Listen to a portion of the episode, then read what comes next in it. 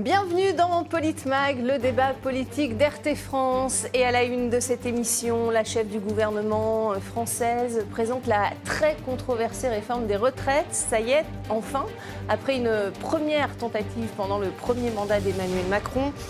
La réforme avait été enterrée après des manifestations dans tout le pays et la survenue de la crise sanitaire. Euh, cette fois, c'est terminé le, régime universel à point. Le chef de l'État veut un départ repoussé à 64 ans d'ici à 2030. Encore euh, plus qu'à l'époque d'ailleurs, les syndicats et la gauche sont vent debout et préparent la riposte. Écoutez la, la chef du gouvernement, Elisabeth Borne, qui a présenté euh, globalement sa réforme cet après-midi. Nous voulons un projet qui finance les retraites et rien d'autre que les retraites. Nous refusons d'augmenter le coût du travail ou les impôts. Nous refusons de baisser les pensions. Au contraire, nous voulons les augmenter. Nous voulons un retour à l'équilibre de notre système à l'horizon 2030. C'est pourquoi, pour l'avenir de nos retraites, nous devrons progressivement travailler plus longtemps. Mais ça n'est pas tout. Nous portons un projet de justice en tenant compte des carrières longues, en tenant compte de la pénibilité de certains métiers, en s'assurant que le même métier donne la même retraite. Nous défendons un projet porteur de progrès social. Nous augmenterons la pension minimale pour les futurs retraités à près de 1 200 euros net par mois.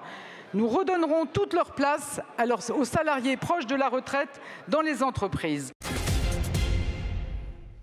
Et pour en parler avec moi ce soir sur ce plateau, Didier Maisto, notre éditorialiste RT France, Bonsoir Didier. Bonsoir Magali, bonsoir à tous. Face à vous, Rafik Temgari, élu d'hiver droite des Hauts-de-Seine, chargé de, communication. Bonsoir Rafik Temgari, merci beaucoup d'être avec nous ce soir euh, sur ce plateau. Bonsoir Magali et merci pour l'invitation. Et Stéphane Tiki ainsi que Eric Revel vont nous rejoindre dans quelques instants. Ils manifestent contre les retraites. Voilà, ils ont un petit peu de retard parce ou alors ils analysent parce qu'il y a eu beaucoup de détails quand même hein, cet après-midi. On ne va pas rentrer dans le détail. En tout cas, ça y est, le, gouvernement euh, l'a confirmé. Aujourd'hui, âge de départ légal à 64 ans en 2030. Didier Maisto, ça vous réjouit?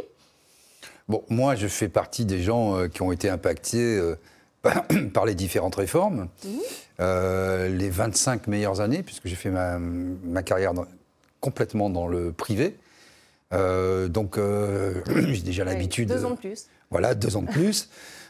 la question, c'est euh, de savoir effectivement. Alors, il y a quand même un éclaircissement de la part d'Elisabeth Borne qu'on vient d'entendre, c'est que euh, ce, cette réforme des retraites, c'est pour les retraites. C'est plus pour l'école, c'est plus oui, voilà, pour l'hôpital. Ne que les retraites. Ça, c'est intéressant. Voilà, c'est plus pour l'écologie, c'est plus pour tout ce que nous mm. avait dit euh, Emmanuel Macron, qui changeait d'ailleurs au gré des mois et des semaines en fonction des pays où il s'exprimait. Mm. Bon, là, c'est pour les retraites. Donc, on pouvait s'attendre à pire parce que ce qui avait été agité. Excite la retraite à points. C'était quoi le, pire 65 euh, ans? bah, Le pire, c'était 65 euh, ans, avec une accélération beaucoup plus euh, importante de, du rythme Touraine. là, finalement, c'est jusqu'en 2030, hein, c'était 2035 mm. avant. Donc, on va travailler plus. Mm. Je ne pense pas que c'était vraiment le moment de. On va peut-être rentrer dans le détail parce qu'on n'a pas complètement encore tout le détail. Bien sûr. Mais avec euh, ce que viennent de vivre les Français, euh, deux ans de Covid, une économie arrêtée pour rien d'ailleurs, puisque ça n'a servi à rien en fait, les confinements, euh, à part creuser la dette et, faire disparaître les métiers les plus fragiles.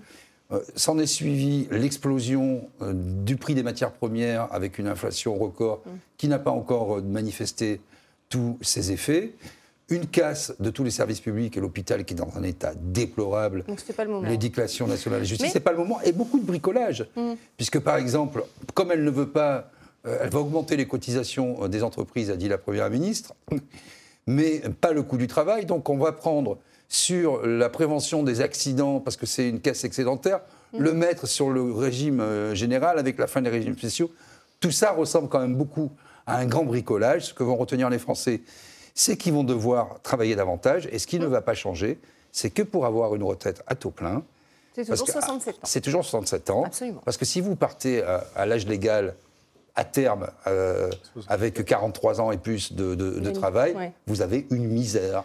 C'est-à-dire, euh, si vous avez, même si vous avez été cadre, et que vous avez eu un bon salaire toute votre vie, Mm. vous partez avec euh, 1400 euros de retraite. Ouais. Donc Alors, euh, il y a quand personne même- ne peut se permettre ça. vous Il y a quand même une avancée, c'est vrai, pour euh, les petites retraites. 1200 euros minimum dorénavant. Et tout de suite, surtout, euh, euh, Rafik Temgari, quel, quel est votre sentiment? Alors tout d'abord, moi je salue euh, l'avancée de, ce- de- de- de cette présentation des réformes. Pour l'instant, elle n'est pas encore euh, validée. Oui. Euh, Oui, il y a encore je- matière à débat, hein, c'est Tout ce à qu'a dit fait. la, je pense que face à l'Assemblée nationale, on va avoir énormément de- de- de- d'échanges et, et de débats.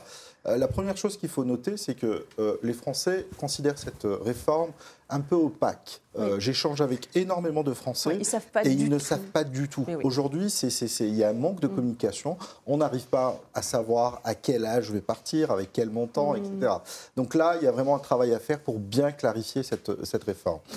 Après, je salue quand même parce que différents gouvernements sont passés et chacun a mis euh, la retraite comme euh, réforme, son, son cheval de bataille. Et à aujourd'hui, c'est pas encore fait. Non. Je, je- je pense que C'est le début des complications, d'ailleurs. Me dis que là aussi, s'ils arrivent à la faire passer, on ne sait jamais. On a encore les gilets jaunes qui, qui essayent de reprendre. Ouais. On a des, des- des protestations un peu partout. Un Euh, front syndical uni euh, comme tout il ne l'a jamais été. on va en Tout parler justement après pour euh, et je les mobilisations à venir. qu'aujourd'hui, le gouvernement en place fait énormément de tractations. Je pense qu'il a beaucoup parlé avec les, les républicains. Ouais, ça c'est Oui, sûr. Elisabeth Borne les a consultés cet après-midi, Tout longuement à fait. Donc, euh, et euh, ils ont été cités deux fois dans son Oui. discours. Donc je me dis, C'est le double part- baiser de la mort. Exactement. Je Ah, on va en vous aime tellement que je vous cite. C'est magnifique On va commentaire. quand même écouter Emmanuel Macron, hein, qui avait confirmé d'ailleurs euh, le report de, de l'âge légal. C'était le 31 décembre, lors des vœux aux Français. Écoutez-le. Comme je m'y suis engagé devant vous, cette année sera en effet celle d'une réforme des retraites qui vise à assurer l'équilibre de notre système pour les années et décennies à venir. C'est aussi le sens de cette réforme sur laquelle le gouvernement, avec les partenaires sociaux et le Parlement, euh, a travaillé dans les mois qui viennent pour euh, finir de mettre en place des nouvelles règles qui s'appliqueront dès la fin de l'été 2023. Voilà, des règles hein, qui s'appliqueront dès la fin de, de l'été 2023, a, dit le, le chef de l'État. Euh, bonsoir Stéphane Tiki. Bonsoir. Merci d'être avec nous.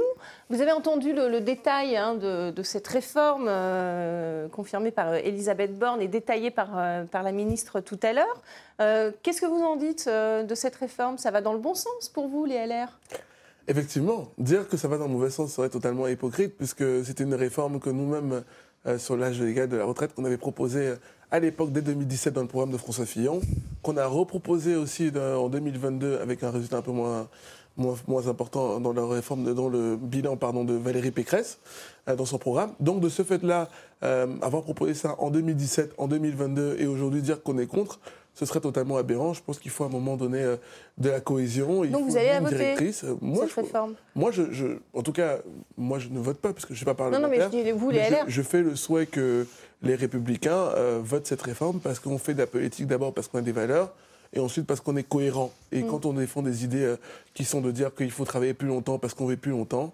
euh, après, évidemment, il faut aménager, comme vous disiez tout à l'heure, en fonction de, de l'âge, en fonction de la pénibilité, en ça, fonction ça a des été différents types de métiers. Donc c'est vrai qu'il y a des- ajustements à faire. précisé. Mais, mais je dirais un petit mot sur ce gouvernement-là, qui est de dire oui, c'est compliqué la réforme des retraites, mais je n'ai pas de souvenir depuis d'ailleurs Jacques Chirac de gouvernement qui a fait une réforme des retraites dans laquelle ça soit bien passé. Parce que les gens sont toujours pour la réforme, sauf quand ça les concerne. Donc aujourd'hui, c'est une réforme comme ça, comme la retraite. Oui, évidemment, il y a des contestations, mais je pense surtout que la contestation majeure vient du fait que c'est compliqué pour tout le monde en ce moment, avec le pouvoir d'achat. C'est ça d'ailleurs qui fait les gilets jaunes, puisque c'était ça un peu la cause de la revendication, la hausse du prix d'énergie, l'inflation. Voilà, tout ça mis en même temps fait que les gens sont un peu mécontents, mais, mais voilà. En tout cas, les, LR ont obtenu toutes les concessions qu'ils voulaient. hein, euh, Oui, non, mais moi je n'ai jamais compris. La pénibilité, euh, le report progressif et non pas d'un coup à 64 ou 65 Voilà. ans, toutes les conditions euh, qu'avaient Moi, je n'ai jamais euh, compris cette relation, j'ai entendu Stéphane Tiki, de cause à effet, selon euh, laquelle, parce qu'on vivrait plus longtemps, il faudrait travailler plus longtemps. Oui. Au, nom de, au nom de quelle loi écrite ou non écrite on a, on, a tra- on, on a une vie de. Quand on a travaillé 43 ou 44 ans, j'estime qu'on a donné euh, son obol, son dû euh, à la société, et que si on vit plus longtemps, il faut vivre plus longtemps en bonne santé. Je rappelle quand même qu'il y a 25% des, des gens, et notamment des ouvriers, qui n'arrivent pas euh, à l'âge de la retraite. Euh, on vit plus longtemps, mais dans quelles conditions? Dans une grande dépendance avec euh, une multiplication des maladies d'Alzheimer, de la, de la, des gens qui ne sont pas mobiles, qui vont mourir euh, dans des EHPAD. Alors c'est ça. Alors on vit plus longtemps, donc on va travailler au nom Alors, de quoi Réponse euh, Attendez, rapide juste je et- oui, oui, finis. bien sûr. on on- on Stéphane, travaille plus longtemps, si on est dans une société évoluée, Mm. on, travaille plus- on, on vit plus longtemps. Mais moi, je ne toucherai pas euh, au nombre d'années de travail. On peut peut-être discuter des Il faudrait qu'il y ait beaucoup de cotisants par rapport au nombre de Non, mais il y a retraités. C'est aussi, surtout ça le ratio. Personne n'a parlé, sauf un peu Bérou, Mm. euh, à la fin, de, euh, du montant des cotisations qu'on pouvait euh, Mm. ajuster, y compris avec les entreprises qu'elle vient d'annoncer. Donc euh, là, on, Pour on saupoudre un petit oui. mais, mais non, mais pourquoi, au nom de quelle loi, puisqu'on vit plus longtemps, on devrait travailler jusqu'à sa mort Parce On que, le, parce, ça. bah, parce que le corps dit C'est que. écrit où ça Parce que Ça, le c'est- corps, le corps qui s'occupe, le, le Conseil d'orientation des retraites, dit qu'il y aura moins 10 milliards dans 5 ans et moins 20 milliards euh, que la caisse sera Mais déficitaire. on peut jouer C'est sur c'est d'autres. l'argumentation. Mais peux tout cas. répondre. On peut jouer sur d'autres leviers. Alors, euh, Rafik et ensuite, euh, et ensuite euh, Stéphane. Alors, encore une fois, il faut, il faut, il faut bien voir l'image euh, de la population française. Elle est de plus en plus vieillissante. Nous avons moins de cotisants. Donc, soit la natalité revient, soit on va ouvrir la porte à l'immigration. Et c'est là où le politique, il doit faire un choix et voir est-ce qu'on va réformer ou est-ce qu'on va ouvrir nos portes à plus d'immigration. Donc, Je pense que le choix est, vite fait euh, ici. On préfère faire des réformes. Après, là où je, je- je peux critiquer cette réforme, c'est plutôt euh, euh, vis-à-vis des emplois. On a des emplois, je qualifierais de moins qualifiés et de plus qualifiés.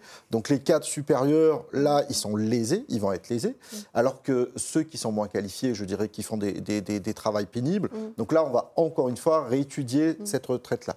Donc c'est là où je Oui, me dis... il faut- partir plus tôt. Tout hein, à fait, Les carrières tout à fait. longues. Donc là, c'est c'est un Alors, peu... ça, c'est un point important, mais je vais laisser Stéphane Oui, oui. Non, mais bon, se défendre déjà, les pauvres LR qui bon, sont bien mal en point. Enfin, peut-être si pas si mal en point, puisque c'est ceux avec qui tout le monde veut parler pour pouvoir décider. Donc, euh, C'est vrai que sans les LR, il y a un a priori, 49-3 si et on- c'est ce que veut éviter voilà, le gouvernement. A priori, si on parle avec les ça. Républicains, ça veut dire qu'ils sont quand même nécessaires. hein.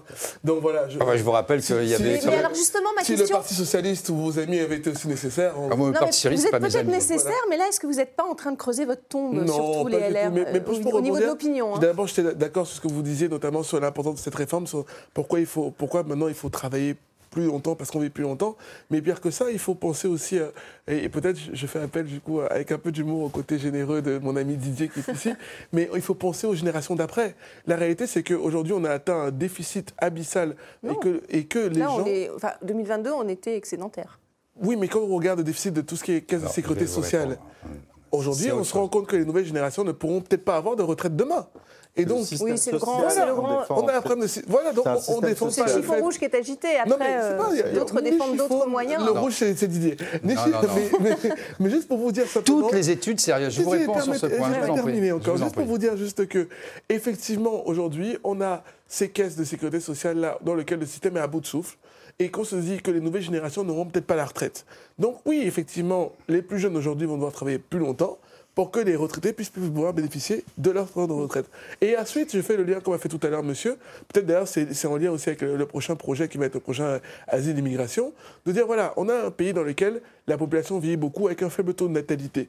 S'il y a de moins en moins de gens qui travaillent et qu'on a de moins en moins de jeunes qui restent et donc de plus en plus de, de personnes retraitées qui vont partir, à un moment donné, il faut faire venir donc des gens qui vont eux travailler pour faire ce job-là. Donc est-ce qu'on ouvre la porte à l'immigration alors que voilà. Et donc de ce fait-là, c'est tout simplement du bon sens, c'est de la rationalité. Alors, je voudrais quand même vous mettre euh, euh, face à une contradiction de, la chef du gouvernement qui a dit, hein, on l'a entendu, euh, nous voulons un système qui finance les retraites et rien que les retraites. Derrière, vous avez Bruno Le Maire qui, nous détaille un petit peu et qui fait, les comptes et qui nous dit qu'il y aura 4 milliards qui pourront, financer autre chose. Donc là, excusez-moi, mais il y a un double discours.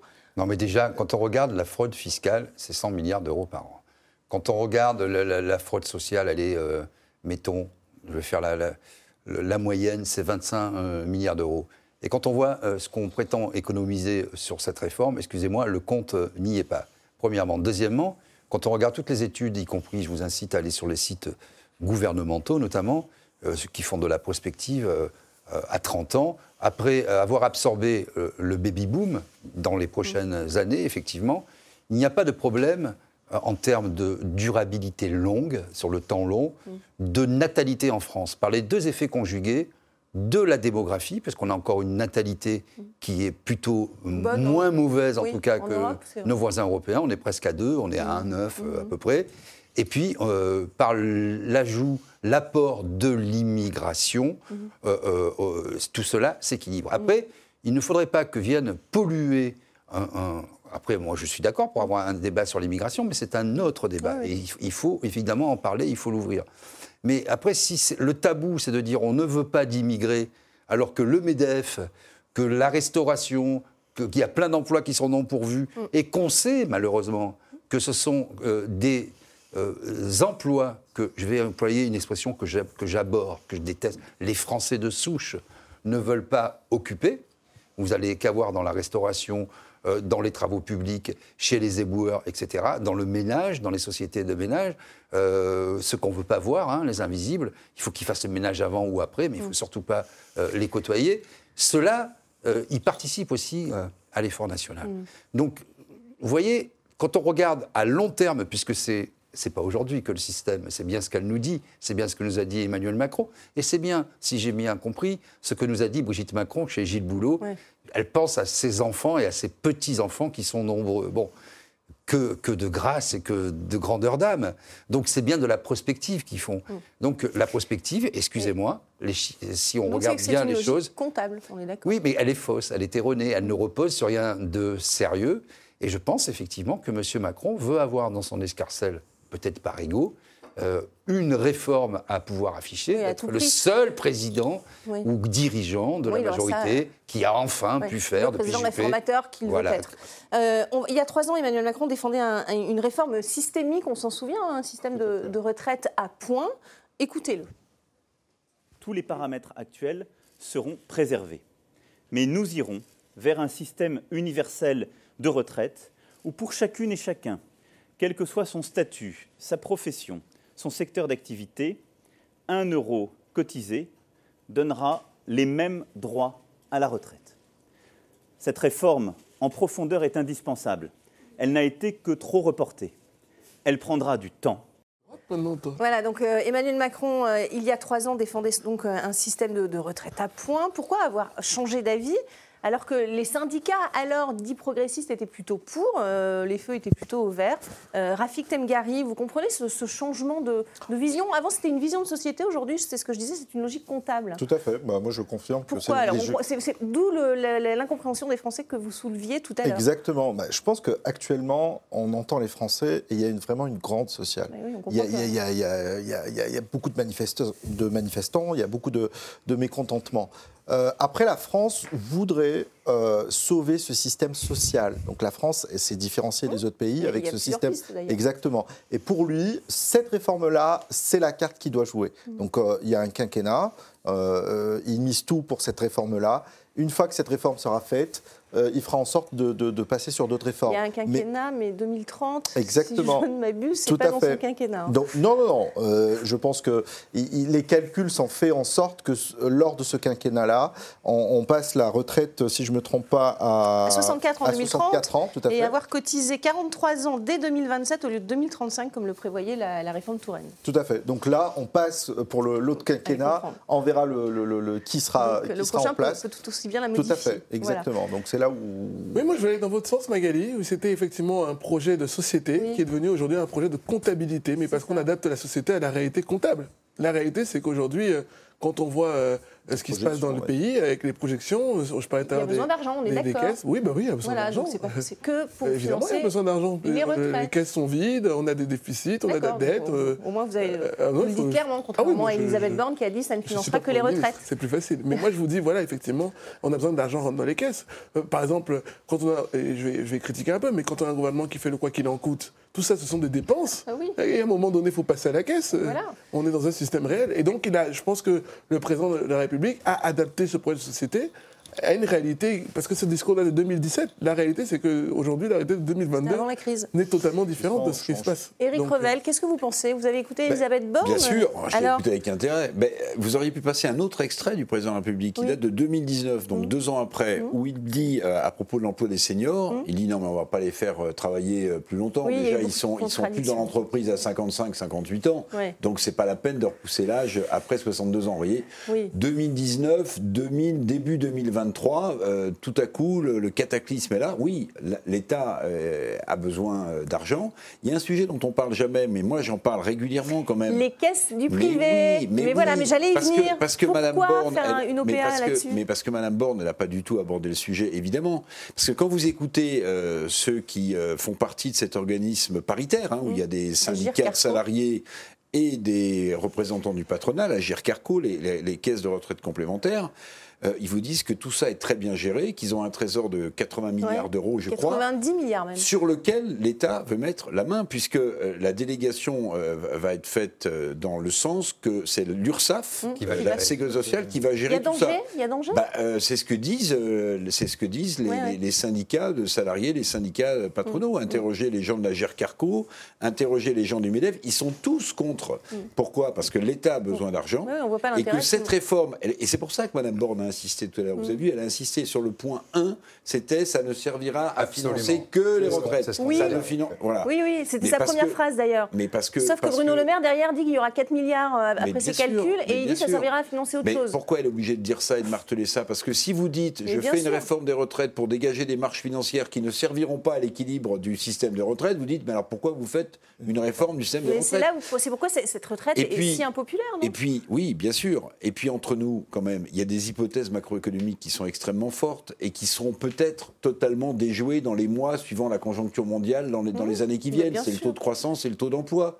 Aujourd'hui, le gouvernement nous explique qu'en 2027, on sera euh, au plein Mmh. emploi, c'est-à-dire un taux de chômage structurel de 5%. On est à 7,3 aujourd'hui. Mais si on est vraiment à 5, ça veut dire qu'il y aura plus de salariés, plus de cotisations patronales et salariés qui rentreront dans les caisses des retraites. Pourquoi il y a urgence à faire cette réforme des retraites? Ben, En réalité, parce que l'État a besoin d'argent. Voilà, bah, c'est- c'était euh, ma conclusion également. Oui, mais il y a une question aussi qu'on n'a pas abordée, qui est celle de l'auto-entrepreneur, de la précarisation. Euh, oui, il y a une société du plein emploi, mais quel emploi aussi? Aujourd'hui, euh, c'est très difficile pour un jeune d'entrer sur le marché du travail, d'avoir un CDI, une Oui, visibilité. les- ce qu'on appelle les emplois précaires. Voilà, d'être sécurisé. Donc on va avoir des carrières hachées, avec très peu euh, de droits sociaux, des droits euh, à minima. Il sera très compliqué pour euh, les jeunes entrants sur le marché du travail d'avoir une carrière complète avec des droits sociaux, des droits, comme on disait, des conquis sociaux, des droits acquis. Ça va être de plus en Enfin, plus elle n'a pas difficile. bougé l'année, hein, c'est bien 1961 et c'est bien le second semestre 1961. Ça, pour l'instant, mais Ça- elle- non, non, non, non, Elle, elle a dit que n'était- officiels. Oui, mais que ce êtes n'était pas fini, qu'on pouvait encore Oui, discuter. oui, bien sûr. Bon, par bien contre, sûr, on a bien vu aussi, euh, Éric Revel, on a bien vu aussi que euh, finalement la majorité s'est grandement inspirée des, des conditions des, des LR hein, pour, euh, pour cette retraite. Alors ça, c'est le message politique que, Voilà. que- Ouais. qu'Elisabeth Borne a fait passer lors de, son, de sa écouter. déclaration. Ah pardon. Oui, on écoute Olivier Parce que là, Marleix, ça vaut justement. son pesant d'or Juste aussi. avant la prise de parole de, la chef de, qui gouvernement pas, tout à l'heure, Olivier Marlex, le, le chef des LR à l'Assemblée, a pris la parole. Regardez, pour bien rappeler ce qu'il voulait dans la, dans la réforme. Nous voulons, et c'est pour nous vraiment un, un impératif euh, dans cette euh, réforme, que les- la, la- la- la retraite minimale annoncée à, à 1200 euros, à 85% du SMIC, ne, ser- ne soit pas proposée seulement aux futurs retraités, mais euh, revalorise aussi le stock, euh, si je puis me permettre de- de- d'employer le mot stock, les euh, près de 2 millions de Français qui aujourd'hui sont au minimum contributif alors qu'ils ont travaillé dur toute leur vie. Voilà, donc 2 millions de Français vont pouvoir aujourd'hui avoir une, Alors, une retraite à c'est- 1200 euros. Alors c'est très bien pour eux, hein, Mhm. parce qu'il y a aussi des petites retraites, on l'oublie. Mais 700, là, en fait, vous voyez bien ce qui se passe. C'est-à-dire que euh, LR nous fait croire qu'il a gagné un bras de fer, que, le parti a gagné un, un bras de fer Vous voyez. politique. Euh, et que dans ces conditions-là, il va voter la réforme. Mais ce qui, ce qui aurait été plus simple, à mon avis, à Donc dire pour les. LR, Ouais. c'est euh, quand euh, Nicolas Sarkozy, François Fillon dans son programme présidentiel, Valérie Pécresse dans le sien, demandaient un allongement à 65 ans du- de l'âge de départ en retraite, c'était plus simple de dire on est cohérent avec nous-mêmes, on va voter cette retraite sans condition, puisque c'est ce qu'on soutient depuis des années, Oui. que ce soit bon ou pas bon. Non, là, il faut essayer de ménager une porte de sortie au LR en disant on vous a écouté, on a négocié entre nous, on accepte votre condition, et donc vous allez voter pour notre réforme. Voyez? Et après, c'est la question de l'espace politique pour les LR à l'Assemblée nationale et dans l'opinion publique. Oui, c'est ça. C'est quoi C'est un LR compatible totalement avec Renaissance ou c'est un LR qui va attendre le gouvernement sur la loi sur l'immigration, par exemple? Vous voyez? Il y a, Alors, difficile de se refaire la cerise. Hein, c'est du donnant-donnant euh, dans ces conditions, Stéphane Tiki Éric Revel, euh, si vous écoutez son propos, il a dit ce que j'ai dit au début du mien. Mm. Euh, dire, parce que quand Magali m'a interrogé de savoir. Oui, est-ce vous étiez logique avec vous-même. J'ai dit, moi, en cohérence, puisque c'était dans le programme de Valérie Pécresse. la même chose que un vrai gaulliste. Voilà, donc pour vous dire qu'on était alignés. Vous C'est le cas. Et, et je dirais que LR aussi se bat pour montrer justement au gouvernement qui ne sont pas forcément toujours acquis, même sur des réformes qui sont forcément des réformes qu'on aurait portées nous-mêmes, en essayant de fixer des conditions sur la pénibilité. Et, même si on pense à l'intérêt général, c'est quand même 2 millions de personnes qui vont pouvoir bénéficier de ces 1200 euros-là. Bien sûr. Donc ça va améliorer le quotidien des gens. Parce qu'au début, pardon, ce que veut dire... si je peux terminer, une vraie on fait de la politique au départ, c'est d'abord pour améliorer le quotidien des gens. Hein, au, moins, grâce à ça, non mais grâce à ça, il y a 2 millions de personnes dans ce pays qui vont pouvoir avoir 1200 euros de retraite, eh ben, ça veut dire qu'ils vont pouvoir vivre mieux. Donc c'est déjà une vraie victoire. Ensuite, c'est la question de savoir est-ce que LR, euh, compatibilité, LR sera compatible avec personne?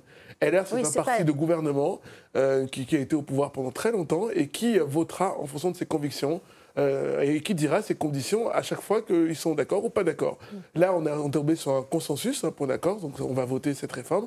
Et sur le projet de loi d'immigration, on va. oui, d'ailleurs, on a évité. Alors, en temps où je on n'a plus le temps, on va peut-être ah, revenir. Euh, d'accord, parce que je, je, je, je voulais vous dire la parole. Eric, euh, c'est la fin de cette première partie. Restez avec nous, évidemment. On continue ce débat dans cette deuxième partie de Politmac dans quelques petites minutes. Restez avec nous.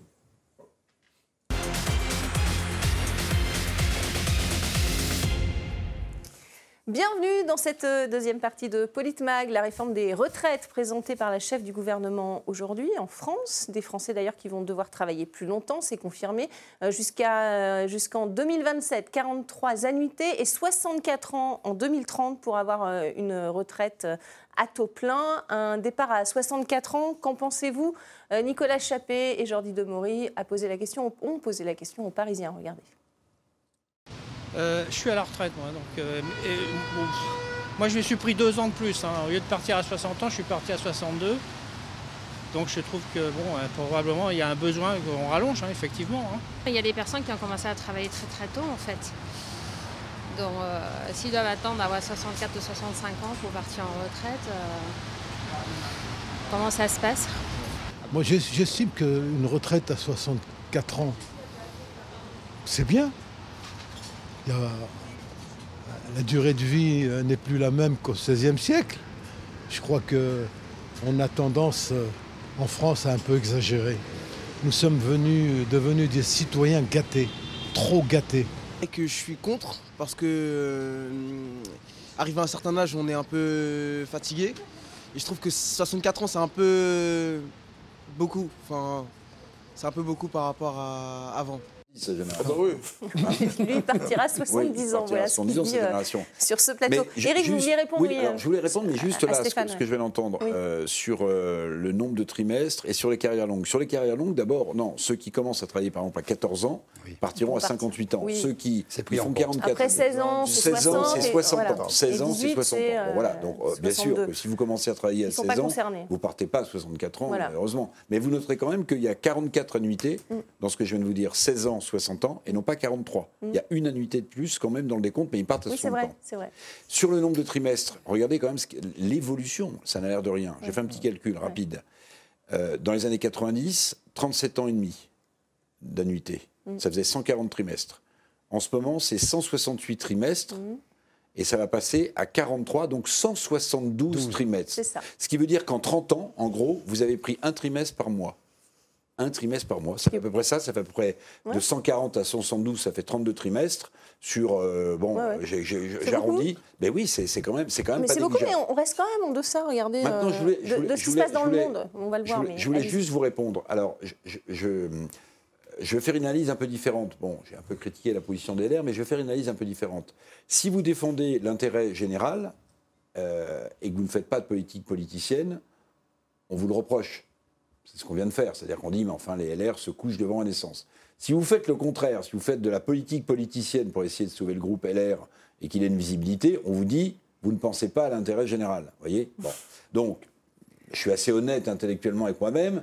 Je me dis, si c'est des convictions que Fillon portait, que Valérie Pécresse portait et que euh, Olivier Marlex ou Eric Ciotti portent, si c'est l'intérêt général pour vous, alors défendez l'intérêt général, évidemment. Voilà, moi, moi de toute façon, je me, suis, je me, suis, engagé en politique euh, euh, en 2006. J'avais 17 ans, j'en ai 35 aujourd'hui, et je me suis engagé parce que j'avais des convictions et des valeurs notamment, notamment la cohérence idéologique. Et je considère que, et je disais ça, hein, à partir du moment où c'est une réforme, moi je considère, euh, je sais que Didier va râler, mais je considère que comme on vit plus longtemps, on doit travailler. Est-ce que vous regardez ses convictions en politique Et, c'est mes convictions. Et donc moi je considère qu'aujourd'hui, si. Euh, j'aurais rêvé, hein, cher Eric, vous le dire, j'aurais rêvé que Nicolas Sarkozy porte cette, retraite, cette réforme des retraites. J'aurais rêvé que François Fillon soit élu en 2017 et qu'il porte cette réforme. Aujourd'hui, ce bah, n'est pas mon camp politique qui la porte, mais je trouve que cette réforme va être bénéfique pour les Français. Elle est d'autant plus bénéfique qu'aujourd'hui, des millions de personnes peuvent toucher un peu plus de retraite. Donc, euh, donc, oui, en cohérence, moi, je, si j'avais été parlementaire, j'aurais voté. Est-ce qu'on est cohérent avec ses idées quand on est euh, politique Regardez en 2010, Olivier Dussopt, alors qu'il ah, bah est député socialiste, eh ben, il trouvait le report de l'âge de la retraite de 60 à 62 ans particulièrement injuste et c'était François Fillon. Regardez. Cette volonté de reculer l'âge de la retraite est doublement injuste. Injuste car elle écarte d'emblée la recherche d'autres recettes et notamment la mise à contribution de l'ensemble des revenus et en particulier ceux issus du capital. Injuste aussi car elle fera porter l'effort sur des générations nées après 1970. Allez-vous réellement prendre en compte les propositions des différents partenaires sociaux ou allez-vous imposer une réforme déjà décidée par l'Élysée? Allez-vous, oui ou non, reculer l'âge de la retraite de 60 à 63 ans? Ben voilà, et, aujourd'hui il la porte évidemment, il a même euh, détaillé euh, les mesures. Euh, Rafik Temgari, un commentaire Alors moi je pense que déjà, Madame Borne, elle a, cité le progrès social. Donc c'est là où la justice sociale. La justice et le progrès social. Mhm. Donc c'est là où il faudrait vraiment noter où est-ce qu'il est ce progrès social, parce qu'il y a vraiment une injustice vis-à-vis des femmes et des hommes. Et ça aussi c'est un point très important Vous trouvez sur lequel... C'était pas suffisant. Elle a, elle a dit que le comment dire, les congés maternité seraient pris en compte dans le. Ah, aujourd'hui, euh, l'ensemble des chiffres euh, démontrent que les femmes font une carrière euh, assurée, qui, partent à la retraite beaucoup plus. je veux dire, le montant de leur retraite est beaucoup plus inférieur aux hommes. Et, choix de vie après. Oui, tout à fait. Parce que leurs salaires sont inférieurs. Exactement. Donc je me dis que aussi. en termes de réforme, il faudrait peut-être penser à avoir cette égalité entre les femmes, les femmes et les hommes, parce qu'aujourd'hui les femmes sont, sont, perdantes dans ces réformes à de. Temps euh, pareil, elles ont la même retraite, j'imagine. Alors, euh, je, à part la prise en compte des congés maternité. En l'occurrence, bah, tous les chiffres démontrent qu'aujourd'hui, les femmes travaillent moins. Elles travaillent pas. Parce qu'elles travaillent moins, elles ont moins de retraite, oui. Après, oui, tout à fait. Donc je me dis que socialement, c'est pas du tout la même. Donc il faudrait les mettre au travail alors. Non, il faudrait peut-être essayer de voir cette Leur réforme. simplifier la vie, la vie, au travail, peut-être, Didier. Vous savez, Jacques Rueff, que tout le monde a oublié aujourd'hui, disait soyez socialistes, soyez libéraux, mais ne soyez pas menteurs. Oui. Moi, ça ne me dérange pas que des libéraux défendent des positions libérales et des socialistes mmh. des positions socialistes. Ce qui me dérange, c'est d'entendre évidemment Olivier Dussopt, mais Olivier Véran aussi, euh, de la même manière. Il dit qu'il n'y a pas de débat, c'est bizarre. Et sur le même mode. Mais ce qui me choque, pour euh, moi, ça ne me choque pas que ce que vous défendez euh, avec vos valeurs, avec mmh. conviction, etc. Ce qui me choque, c'est d'avoir. Rappelez-vous, hein, on fait un petit flashback de deux mois, où le président du Sénat ou encore euh, le président pour lequel j'ai d'ailleurs une grande estime, euh, Olivier Marlex, puisqu'il a défendu des, positions assez courageuses au moment de l'affaire Alstom sur la réindustrialisation de la France ou sur la campagne de M. Macron, faire une conférence de presse pour nous expliquer au moment du budget, de la présentation du budget par ce gouvernement, que la France allait dans le mur, que c'était inadmissible et qu'il n'y avait rien de plus horrible que ce gouvernement. Donc, il y a eu des, motions de censure qui ont été déposées. Ils se sont abstenus. Et maintenant, ils viennent soutenir. Alors, bah, si c'est si... alors il non, mais si c'est si horrible, si c'est si horrible, moi, quand je crie au feu ou suce à l'ennemi, je vais pas après. Euh, je vais pas après le caresser dans le sens du poil. Non, mais vous allez à l'encontre alors même que c'est vos idées enfin, Non, moi, ce que je veux dire par là, on ne fait pas de déclaration à l'emporte-pièce en disant que c'est le pire gouvernement. Aucune déclaration à l'emporte-pièce. Excusez-moi, le président du Sénat le président du Sénat l'a dit, il a fait une conférence de presse. Olivier Marlex l'a dit, il a fait une conférence de presse en disant que c'était le pire budget de la Bien Ve sûr. République Bon, et on que la France budget, là, on est allait sur les dans le mur. retraites. On va essayer de Euh, mettre Stéphane, sur les i et les barres sur les t. D'abord, euh, dire que c'est le pire budget parce que le budget n'était pas bon, ça n'a rien à voir avec la retraite, puisque le budget, c'est pas le budget qui paye la retraite. Point 1, première barre. Oui, ça, c'est- Deuxième, euh, je vous ai laissé, c'est mon tour. Deuxième C'est une point. pirouette, euh, non, aucune pirouette. De Deuxième langage, point, ça. Comme vous le savez, et certainement beaucoup mieux que moi, voter un budget, ça veut dire appartenir à la majorité. Nous ne votons pas le budget puisque nous ne faisons pas partie de la majorité présidentielle. Voilà, Il est ça c'est passé en dit. 49.3. Et, et c'est voilà. Et dernier Mais vous point. votez pas non plus les motions et, de censure. et dernier point. que, euh, non, mais parce que Il n'y a pas de mon cher correspondance. Didier, là. si la correspondance c'est tout à fait simple. Ça veut dire Quand ça on- vous arrange. On, vote quand on considère. Voilà, c'est pas totalement ça. On va dire ça. On va dire ça concrètement. supérieur. Comme ça, c'est dit. On vote lorsque l'on considère que c'est en cohérence avec nos idées, nos valeurs et nos convictions. On a porté cette réforme en 2012, en 2017, en 2022. On Oui, va donc la voter en Moi, je 2023. repose la question peut-être différemment, euh, euh, Stéphane Tiki. Quand un budget, vous dites vous êtes contre, Oui. vous, vous, votez, vous, vous ne votez pas et vous ne votez pas la motion de censure. Donc est-ce que vous êtes cohérent à ce moment-là?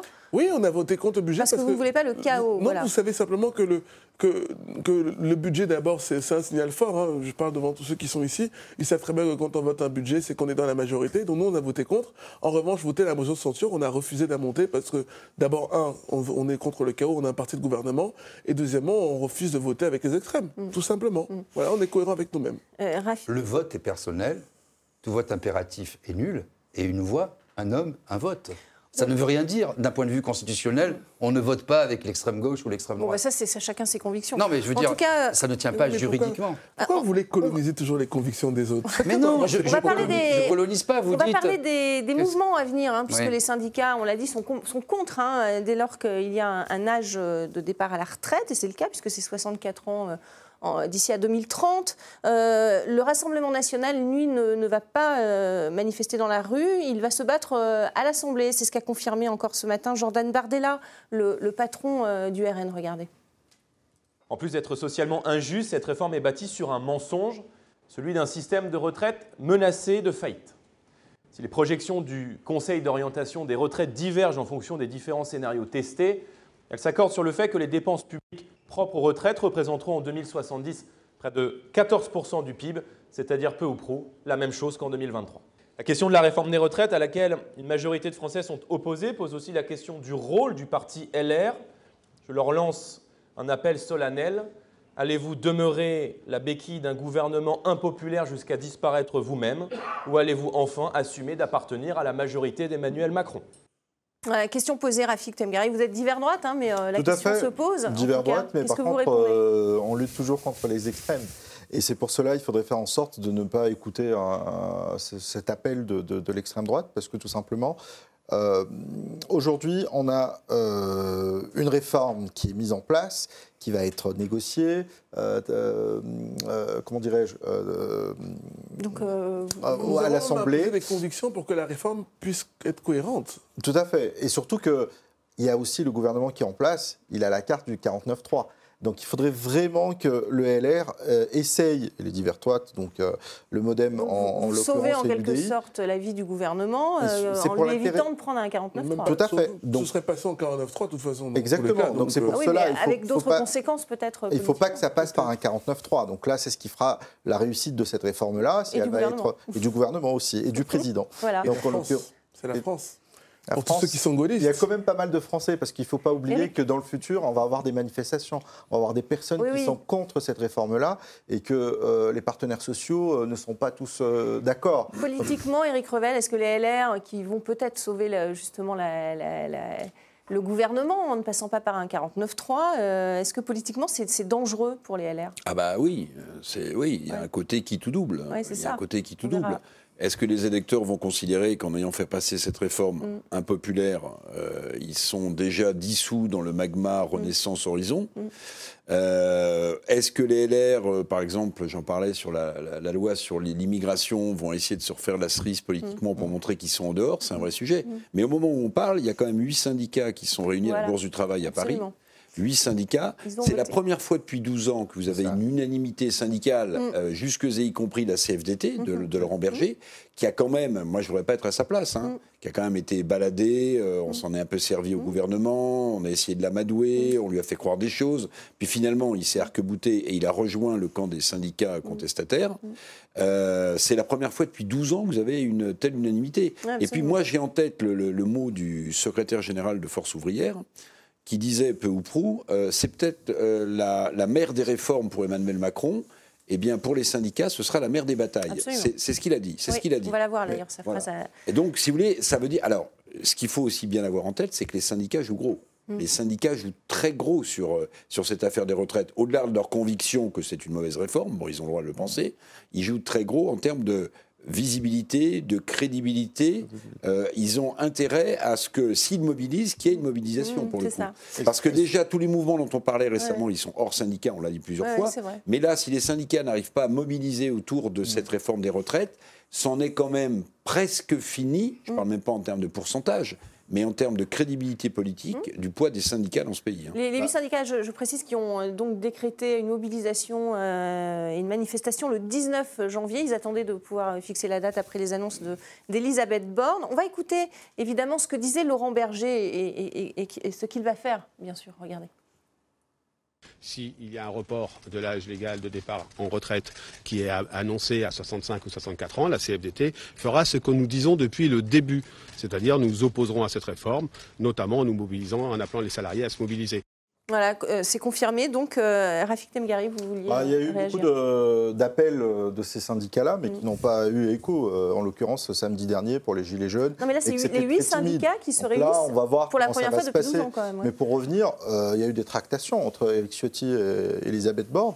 mais mais c'est on la même sait chose ce avec, que. euh, bien sûr, Tout à fait. Donc on sait ce que le gouvernement a demandé aux Républicains, mais on ne sait pas encore ce que les Républicains ont demandé au gouvernement. Donc là, on connaît un petit peu ce que. Bah, les 1200 euros. Ah les oui, mais, 1200 euh, je veux dire, euros. à part les 1200 La prise en euros, des carrières la, longues, pénibilité, la pénibilité. euh, les carrières longues. Enfin, on connaît quand même un peu les. Ce que nous avions dit qu'il Voilà. qu'il demanderait il y a quelques Ouais, ouais. semaines Oui, sur ce plateau. Ils ont été Absolument. cohérents. hein. C'est le mot d'être que la cohérence. Non, mais juste sans parler des super profits, quand même, euh, je ne vais, pas rentrer là-dedans, mais euh, on, on a appris euh, il y a une semaine que Total, Sanofi et Renault ne payaient pas d'impôts en France. Euh, L'évasion fiscale, c'est 100 milliards d'euros par an, d'après les comptes les plus sérieux. Enfin, ça, c'est de l'optimisation fiscale. Oui, appelons ça Ah l'optimisation. bah oui. Pas- C'est pas illégal. Euh, Non, Appelons ça l'optimisation. pas de l'évasion Bon, fiscale. pour moi, c'est du vol, mais bon. Euh, vous voyez, on pourrait changer la loi sur des leviers qui ne feraient pas payer les conséquences à l'ensemble des Français. Pour déjà 100 milliards par an, euh, vous avez le- la- le- le- le- les retraites avec la fraude sociale, hein, j'en parlais tout à l'heure, c'est 25 milliards par an. Vous avez là le, le Conseil d'orientation des retraites, il serait content si on, a, on récupérait tout cet argent. Alors je sais que c'est très compliqué, puisqu'il faut mettre en place un certain nombre de moyens, parce que quand vous voyez les moyens des parquets euh, nationaux financiers, mais il n'y a aucune volonté politique sur cette optimisation euh, fiscale. Une grave pas cette régression. optimisation, ils iront ailleurs. Eh bien, qu'ils aillent ailleurs. Non. Une grave aillent régression. ailleurs. Bah non, c'est Ils de la savez- création de l'emploi. c'est- Non, c'est de la- je vais vous dire, Sanofi, ils, ne ils gardent en France que des établissements fixes. La recherche et le développement, il n'y a, déjà plus rien. Oui, mais vous Et- voyez et- le nombre de salariés. Tout est fabriqué à l'é- eh oui, C'est- d'accord. bah oui, mais, Mais il faudrait obliger. Il- Non, mais il n'y a pas de liberté à ce niveau-là. Parce que les salariés et les entreprises, elles profitent des, des routes, des infrastructures. Nous sommes elles dans un monde libéral, donc Eh ben, on fait en et- sorte et on peut le combattre, ce monde non, libéral. pas du tout. Ben, moi, je pas le du tout, combats. c'est- Mais non, pas du J'ai tout. pas envie, si Bah, vous dans ce voulez. cas-là, vous n'aurez aucune multinationale qui va venir s'installer en Qu'elle France. reste chez elle, Mais les pas du tout. On a besoin de ces créations non d'emplois. 50 On a besoin mais- pour notre mais vous économie savez, d'avoir ah, ce genre de. de- mais, de- mais ça, c'est une vue de l'esprit. Vous savez que combien il y a de multinationales euh, combien, Il y a combien d'entreprises de plus de 5000 salariés en France? Moins de 50 Moins de 50 elles font que de l'optimisation fiscale. Elles- elles- on- on- en France, Mais- on oui, socialise les pertes Oui, y a des et, on, emplois à la clé. et on privatise. Il y a des et emplois, on privatise il y a des les emplois à la clé. Didier, non Alors là, alors, Mais c'est pas une je histoire de- réponde. Je ne peux pas laisser passer ça. vous êtes d'accord avec Jean-Luc Mélenchon qui dit que Ah bah c'est oui, une régression sociale Je, Ah bah, me moque de ce que dit On Jean-Luc les, Mélenchon les sur le entreprises, sujet. hein, ça va être plus simple. hein. J'ai défendu pendant 20 ans, dans une boîte privée de renom, les très petites entreprises et les PME, notamment, surtout les très petites entreprises. c'est 99,8% des entreprises. C'est 50% de l'emploi. Eux, ils n'ont pas le choix d'optimiser, de, de s'exiler, etc. Donc moi, je suis pour des champions français, à condition qu'ils soient français. Parce que qu'on m'explique que Renault est, une société française, Renault, il y a bien longtemps que c'est n'est plus mm. une société française. Mm. Toyota, qui fabrique ses Aigo euh, dans l'est de la France, est beaucoup plus française que Renault, qui a son siège euh, aux Pays-Bas et qui est en train de fermer tous ses établissements. Pareil pour le système bancaire. Toutes les banques sont en train de, de tout réduire. Tout est sur Internet. Pareil pour les laboratoires on va, euh, pharmaceutiques. Il nous reste peu de temps, j'aimerais bien qu'on n'aille pas, sur ce débat. C'est pas le débat, euh, Didier. Réponse de Stéphane et ensuite euh, on, on, passe, on passe à autre chose. les chiffres sont cruels. Mais moi, non, mais d'abord, la réalité, c'est cruel. Je comprends pas cette facilité de toujours opposer les uns aux autres. On oppose les grandes entreprises aux petites et moyennes entreprises, on oppose les grands capitalistes aux petites entreprises. Non, la réalité, c'est qu'on a besoin... Non, mais on a besoin des uns et des autres. Pardon de vous dire ça. La réalité, c'est que les inégalités sociales se creusent et les Français le ressentent en tout oui, cas. Oui, mais les grandes entreprises, en tout cas, elles créent d'emplois, elles apportent de la valeur. Et si aujourd'hui on a même un petit peu de pourcentage de croissance, d'abord c'est grâce à ces entreprises-là. Et donc c'est facile de dire aujourd'hui euh, euh, qu'on n'en a pas besoin. Les, les grandes entreprises françaises, dites françaises, ne créent pas d'emplois. alors, autre question, on passe à autre chose s'il vous plaît. Est-ce que, que cette euh, réforme des retraites va être l'occasion aussi pour la gauche de montrer un front uni? Regardez ce tweet de François Ruffin, député LFI du Nord.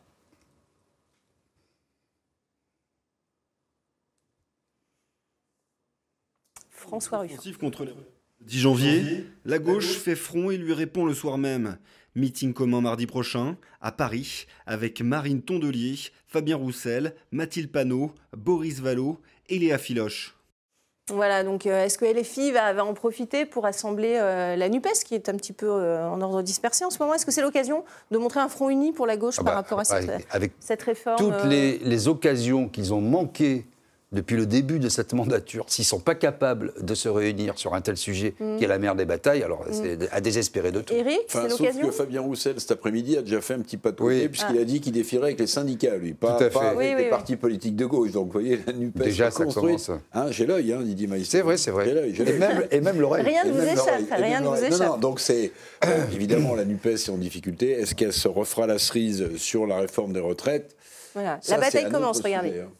Donc euh, c'est un autre Parce que quand, Clémentine Autain, par exemple, autre membre imminent de la NUPES, explique que euh, l'une des raisons pour lesquelles elle ne veut pas de cette réforme, au-delà du fait qu'elle la trouve injuste, etc., mmh. mmh. c'est qu'elle est, elle est, elle est produite par un gouvernement illégitime. Mmh. Mais alors attendez, Clémentine Autain explique que c'est un gouvernement illégitime. Ça veut dire que qui n'y a pas eu un taux de participation mm. fantastique, c'est juste, mais enfin, le, le, président de la République a été réélu, mm. il y a un gouvernement avec une Assemblée nationale qui a été mm. réélu. Dire que c'est illégitime, mais alors est-ce que M. Lula au Brésil est illégitime? Vous comprenez? Elle n'a pas, dit, elle a pas dit illégal. Elle, a dit, non, elle n'a pas dit illégal, mais elle a dit illégitime. Non mais attendez, c'est des considérations politiques à géométrie variable qui me hérissent le poil, quels que soient d'ailleurs ceux qui les prononcent, ah bah qu'ils soient de droite ou de gauche. On ne peut pas dire ça. On ne peut pas donner ça. Non, mais je pense qu'il y a suffisamment à dire, effectivement, sur les... 85% des Français restent euh, farouchement opposés à cette réforme. On a expliqué peut-être les, raisons. Euh, on verra ce que ça donne, en tout cas, au niveau, euh, au niveau social. On va parler de, l'épouse d'Emmanuel Macron, à présent, qui s'est exprimée sur cette réforme hier sur une chaîne du, service public. le journaliste a demandé à Mme Macron si les Français étaient prêts à affronter une, une, une réforme, je cite, aussi radicale. Et voyez la réponse de Brigitte Macron. Tout ce que je peux dire, c'est que les Français, dans la difficulté, ont toujours réagi positivement. Tout est fait pour que vous ayez une retraite. Oui, autant pour moi, c'est pas le service public puisque c'est la CTF. donc c'est On peut se poser la question. Privée, ah, effectivement. C'est donc, enfin voilà, c'était pas le service public. Non, mais quand on quand même, comme ça ces colonnes à, oui, bon, la question. Une dame qui n'a aucun statut. La question. Ah oui, c'est pour ça. Oui, mais est-ce qu'un journaliste doit lui poser une question sur les retraites bah, Il en a posé qu'une, Gilles Boulot. Hein. Oui, mais est-ce que c'était à la première dame de s'exprimer sur bah, Non, mais ça veut dire qu'elle acceptait de répondre à la question quand même. Mais ah est-ce ah que c'est déplacé ou pas? Parce que ça... Non, mais Brigitte Macron, elle monte beaucoup au créneau en ce moment. Hein. Pour moi, ça traduit un état de nervosité. Hein. Je ne sais pas si vous avez vu, il y a quelques jours, elle a pris la parole de manière assez spontanée en disant Mais dans quel état on vit mieux que la France? On la sentait quand même un peu crispée, un peu à bout. Donc, elle défend son mari, elle défend l'œuvre du président de la République, elle a le droit. Mais ça traduit quand même quelque chose, ces, ces prises de parole qui, qui, qui- qui Ouais, dénotent, à mon avis, un état de nervosité. De, de- Voilà, voilà. opération, communication pour euh, Oui. Faire passer son mari pour quelqu'un qui, qui comprend les Français, Didier Maistre Oui, elle a dit qu'elle trouvait ça très injuste et qu'elle ne supportait pas le mensonge. Alors j'ai envie de dire parole d'expert peut-être. Parce que les mensonges, quand même, ce gouvernement en a dit un certain nombre, notamment sur les retraites, notamment sur les retraites, puisque là, euh, on en parlait en début d'émission, Elisabeth Borne a dit que cette fois, cette réforme des retraites, avec le financement, servirait à financer les retraites. Nous sommes les 67 millions de Français heureux de l'apprendre. Parce que je vous rappelle qu'il y a deux mois, c'était pour l'école, il y a trois mois, c'était pour l'hôpital. Euh, il y a six mois, c'était pour euh, la planète, parce que les enjeux écologiques étaient tels qu'il fallait financer, son etc. rôle Alors après qu'elle ait des, des Non, mais moi, je suis toujours choqué, je vais vous dire au-delà de ça, bon, que, que la femme du président de la République s'exprime chez Gala, euh, Mm. dans la presse People, etc. Pourquoi pas Elle est très amie avec euh, Mimi Marchand. Ça a toujours été euh, son milieu, sa façon de faire. Qu'elle vienne donner euh, son avis en prime time. euh, elle est super ministre de tout. Mm. Elle donne son avis sur l'hôpital, parce qu'elle a dit les soignants, etc. Elle donne son avis sur les retraites. Euh, on on l'interroge sur sa relation amoureuse euh, avec Emmanuel Macron. Bon, au moment où les Français euh, souffrent, euh, j'allais dire, dans leur chair, Mm. à, à l'hôpital, parce que vous avez vu qu'il y a. Voilà. léger, je pense. il faut- Mais moi, ça me fait plus. Ouais, mais les retraites, c'est pas tellement ça quoi, vous voyez On mélange tout là. Euh, donc c'est un soutien pour le président. C'est son côté j'aime mon mari, donc je le soutiens, je oui, fais oui, jusqu'au oui, bout. mais elle n'a pas de statut. hein. Oui, elle a pas Non, de non, elle n'a statut. pas de mandat, elle n'a pas de statut. Elle nous coûte pour ça que 500 000 euros par an. Elle conseille le président de la République. 5 000, Non, mais moi, je veux dire, c'est 5 Stéphane. 200 euros par mois de coiffeur Écoutez, et de, dans- maqui- et dans de le monde maquillage. d'aujourd'hui, nous sommes en 2023. C'est vrai que Qu'est-ce qu'on voudrait qu'une femme reste à la maison et qu'elle n'ait plus le droit de s'exprimer Non, non, mais elle n'a 500 pas de- statut. Elle a par pas- exemple. 5200 euros de Elle n'a pas de statut, mais c'est TF1 Sept- qui l'a invitée. 7 collaborateurs, un chef de cabinet, un directeur de cabinet, on peut- 7 on peut personnes à la communication. bah, Non, mais d'abord, euh, juste, toutes les premières dames toutes les premières dames ont Parce qu'en fait, moi, ce que je trouve chez Didier, c'est l'hypocrisie. Non, mais je crois que dans d'autres les pays, ça ne se passe pas comme ça. soit hein. Les, époux ou les. Que ce soit Madame Chirac, Eh ben, toutes les premières dames ont toujours ce statut-là. D'ailleurs, dans les autres France, premières dames, en en France, France, je précise, moi, hein. j'ai jamais entendu Didier dire que sur François Mitterrand, Madame Mitterrand avait tel statut. Je l'ai J'ai jamais entendu ça sur Madame Chirac. Depuis. Bah, la Je- question je a termine souvent ma été réponse. posée. Mais non, mais vous, Maintenant- me dites, vous me pointez des propos que j'ai jamais tenus. Donc, Bah euh, justement, vous êtes les pièces jamais jaunes, interlocuteur dès le sur ce début, point. Donc pour vous, c'est pas choquant. Euh, C'est une arnaque, les pièces jaunes. D'abord, euh, que la première dame prenne la parole, parce vous que, encore une fois, c'est pas elle qui a sollicité TF1. C'est TF1 qui l'a sollicité. Elle a accepté de répondre. Qu'elle accepte de répondre, d'abord, c'est une citoyenne comme toutes les autres. Elle a le droit de Non, voter. c'est pas une citoyenne comme Bah, toutes les c'est pour moi, c'est une citoyenne. Enfin, comme par hasard, elle parle la Non, veille de, la présentation de la Et- réforme des retraites. euh, Excusez-moi, mais il y a un, y a timing. euh. Alors d'ab- d'abord Rafik et puis. euh, Moi, je pense qu'elle conseille le président de la. République, mais elle a aussi de très bons conseillers. Eh oui. Elle fait une opération de communication, donc Ouais. elle fait en sorte de aider, soutenir. Donc elle le dit sur un temps de légèreté parce qu'elle parle d'autres sujets et elle cette, Mmh. cette remarque-là. C'est là où c'est perfide. Oui, mais c'est comme c'est comme ça. et les Alors, questions, pardon, pardonnez-moi, mais les questions sont convenues à l'avance. Mais bien sûr, bien sûr. Partout, tout le temps. Avec Mais elle peut très bien faire un tweet, elle peut très bien faire une autre euh, déclaration. Donc mais là, C'était convenu. Non, mais alors, ah, aujourd'hui, Didier, il Non, reste mais 20 secondes. C'est pas choquant. Aujourd'hui, on va aligner des 20 données, des données brutes. Les, les pièces jaunes, ça rapporte 2 millions d'euros et ça pèse 200 tonnes. Elles nous coûtent 500 000 euros. Entre les convoyeurs de fonds, la sécurité, tout ce que ça coûte, ça coûte 2 millions, on fait quitte. Et ce qui rapporte pour les pièces jaunes, c'est la communication, ce sont les SMS et les dons en ligne. Donc il faut arrêter de faire croire aux Français que toutes ces opérations, etc. Deuxièmement, Madame Mitterrand, j'ai toujours, euh, je n'ai jamais euh, euh, euh, débordé de joie quand une femme d'un président de la République sans statut venait Sauf que s'exprimer. Mme Mitterrand elle était capable de prendre des positions qui étaient opposées, à celles de Oui, son mari. Parce vrai. qu'il manquait pas de celle. Quand Madame pas Chirac, quand Madame Chirac, Voilà. déjà- quand Madame Chirac a fait ça avec les pièces jaunes, où il y avait eu toutes les polémiques après la Cour des comptes s'en a mêlé, et nous a dit circuler, il n'y a rien à voir. Les frais de fonctionnement étaient à l'époque de 47%, comme un peu pour l'ARC. Tous ces trucs, je m'en méfie comme de la peste. Parce qu'en fait, ça sert à se balader, ça sert à se donner bonne conscience. Et je rappelle qu'il y a des dizaines de gens qui meurent sur des brancards à l'hôpital et que l'hôpital est en train de crever et qu'on vient agiter ces pièces comme une crécelle sur TF1 en disant Oh, j'adore mon mari. C'est scandaleux. Ce sera le mot de la fin. Merci, avant que ça ne dérape. Merci en tout cas, merci à tous d'avoir euh, participé à ce débat sur les retraites. Euh, merci à vous pour votre fidélité et restez avec nous sur RT France.